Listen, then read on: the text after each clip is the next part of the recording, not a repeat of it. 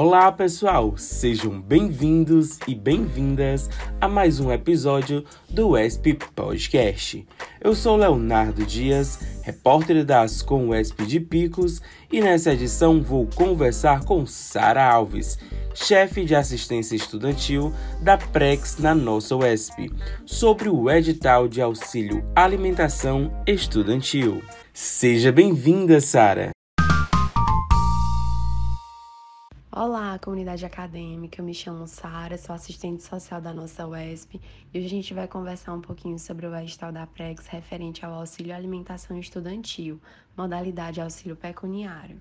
Vamos começar nossas perguntas. Sara, o edital de auxílio alimentação tem uma grande importância para o UESP na questão da assistência estudantil. Quais são os objetivos do programa e quais contribuições para a comunidade acadêmica? Esse edital de auxílio à alimentação pode ser considerado um dos editais mais importantes e de maior alcance social na história da nossa universidade. O auxílio à alimentação ele tem como objetivo viabilizar recursos para que os discentes que se encontram em situação de vulnerabilidade socioeconômica consigam realizar uma refeição diária.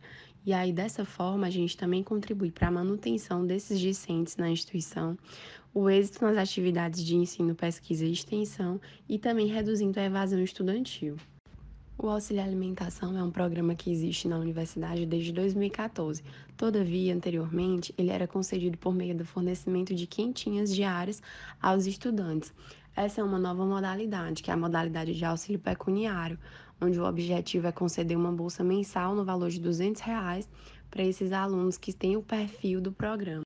Com o edital de 2.431 bolsas, essa nova modalidade é de grande abrangência para a comunidade acadêmica, especialmente considerando o período que a gente tem vivido decorrente da pandemia, a universidade conseguiu encontrar novas formas para garantir o amparo social dos estudantes frente a essa nova realidade social que nos foi imposta.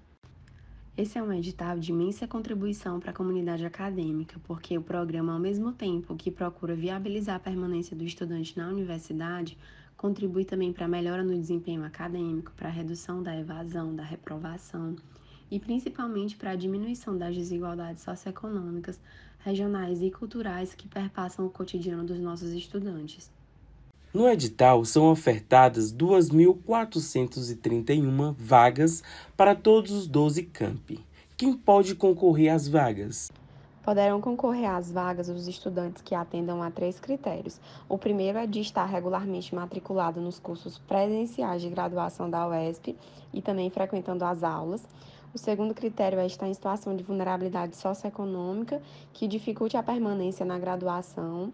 E o terceiro critério é de possuir renda per capita mensal de até meio salário mínimo ou renda familiar total de até três salários mínimos. Até quando o estudante pode se inscrever e quais são os documentos necessários para a inscrição? As inscrições poderão ser realizadas até o dia 16 de agosto por meio do formulário eletrônico que foi disponibilizado no edital. É importante relembrar que os alunos só conseguirão visualizar esse formulário eletrônico se eles estiverem conectados com o e-mail institucional. E é importante destacar também que a inscrição só pode ser feita uma vez. Então, a partir do momento que você preenche o formulário eletrônico, não há possibilidade ou de alterar a documentação ou de fazer a inscrição novamente.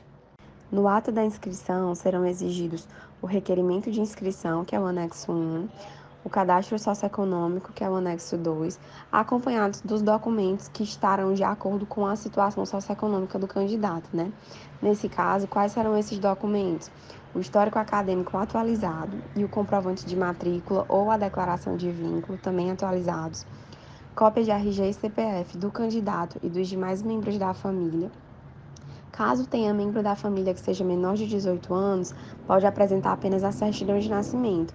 Isso é válido também para caso exista algum membro da família que só possua o CPF, não tem RG. Além disso, precisa apresentar também o comprovante de água e energia elétrica referente ao mês de junho de 2021. Nesse caso, surgiram algumas dúvidas de alunos que não possuem o comprovante de água, apenas o de energia.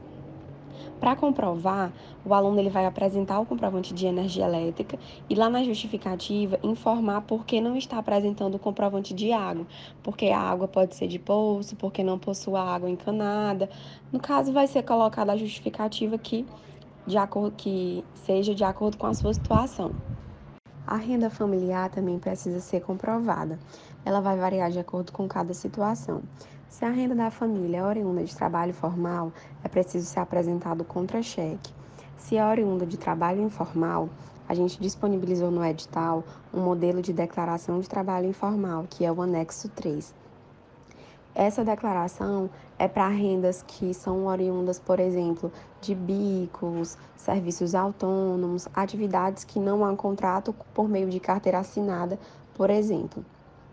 Essa declaração ela é para cada membro do grupo familiar que exerça informalmente né, e contribua com a renda da família. Se essa renda informal for oriunda de trabalho rural, é preciso apresentar também a carteira do sindicato ou da associação. Se a renda da família for oriunda de seguro-desemprego, é necessário apresentar um documento que informe o valor, a quantidade e a vigência das parcelas restantes do seguro-desemprego.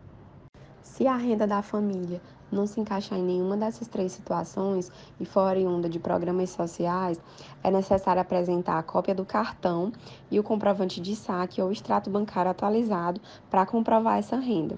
Quais são esses programas sociais que a gente se refere?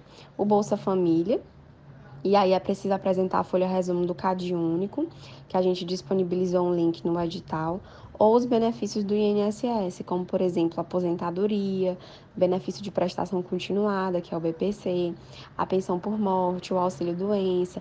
A gente também disponibilizou o link onde detalha o pagamento do benefício para que seja feita a consulta. Então, se a situação for de programas sociais, além do cartão e do comprovante de saque ou do extrato bancário, é preciso fazer a consulta do benefício nesses links que foram disponibilizados no edital. Se existir algum membro da família com deficiência ou doença crônica, é preciso também comprovar por meio do laudo, receita ou atestado médico.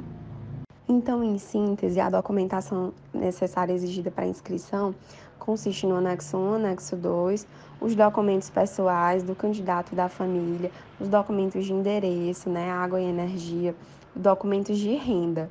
E aí essa renda vai variar. E também os documentos que comprovem o vínculo com a instituição, né? Histórico acadêmico, comprovante de matrícula ou a declaração de vínculo.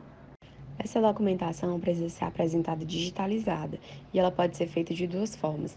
A primeira é preenchida manualmente e escaneada. Nesse caso, o aluno ele vai imprimir a documentação, preencher manuscrito e posteriormente escanear. E a segunda possibilidade é preenchida digitalmente, inserindo a assinatura digital onde a documentação vai ser preenchida direto mesmo pelo computador, inserindo uma assinatura digital, né, em formato de imagem, por exemplo, do candidato dos demais membros do grupo da família que precisem apresentar essa declaração ou assinar algum documento. Quando a documentação já estiver sido toda providenciada, ela deve ser enviada por meio do formulário eletrônico que está disponibilizado no item 3.1 do edital. É importante que seja mandado todos os documentos em um único arquivo em formato PDF. O processo de seleção será de duas etapas. Explica para nossos estudantes como será realizado cada etapa. O processo seletivo será realizado em duas etapas. A primeira etapa se trata da inscrição, que pode ser realizada no período de 9 a 16 de agosto, com o envio da documentação digitalizada que está sendo requerida no edital por meio do formulário eletrônico. E a segunda etapa se trata da seleção. Esse processo de seleção ele tem duas etapas básicas, né? A primeira etapa é a conferência da documentação. Se toda a documentação que era exigida no item 5 do edital foi enviada, né? Então a gente faz essa triagem da documentação comprobatória. E a segunda etapa é a análise da situação socioeconômica. Considerando que está em situação de vulnerabilidade socioeconômica, é um dos pontos é, principais, né? Um dos critérios de participação no programa, a gente realiza essa análise socioeconômica Durante esse processo de análise, pode ser que surja alguma dúvida, né? Alguma informação que tenha sido preenchida errada, alguma informação que não ficou bem clara, né? E aí, para isso, a gente pode convocar alguns alunos para entrevista social. É importante destacar que essa entrevista, caso ela venha ser realizada, não será feita com todos os alunos, são apenas com alguns casos convocados. Após a análise socioeconômica, será feita a classificação dos candidatos aprovados. Essa classificação ela vai se definir pelo índice socioeconômico, no caso, de menor para maior renda per capita. Se surgir alguma situação de empate, para desempatar, foram estabelecidos quatro critérios. O primeiro critério é a menor renda per capita. O segundo critério é ter ingressado na UESP por ações afirmativas. O terceiro critério é possuir deficiência. E o quarto critério é maior idade. O valor da bolsa é de 200 reais, e o beneficiado receberá por seis meses, podendo ser prorrogado por igual período. Além disso, a bolsa pode ser acumulada com bolsas de outros programas. Qual a previsão dos alunos aprovados começarem a receber esse auxílio? É válido a gente estar sempre relembrando que essa nova modalidade do auxílio alimentação permite o acúmulo de bolsas na instituição. Então, se o aluno é bolsista de monitoria, PIBIC, PIBID, PIBIT, né, estágio, qualquer tipo de bolsa na instituição, ele pode sim concorrer ao processo seletivo do auxílio alimentação, porque além de estar previsto no edital, essa possibilidade de acúmulo de bolsas também foi prevista na resolução. A previsão de que os alunos comecem a receber esse auxílio é ainda em setembro, né? Seguindo o cronograma que a gente estabeleceu, a assinatura do termo de compromisso vai ser de 15 a 17 de setembro. E aí, ainda em setembro, a gente vai estar providenciando a inclusão desses alunos na folha de pagamento.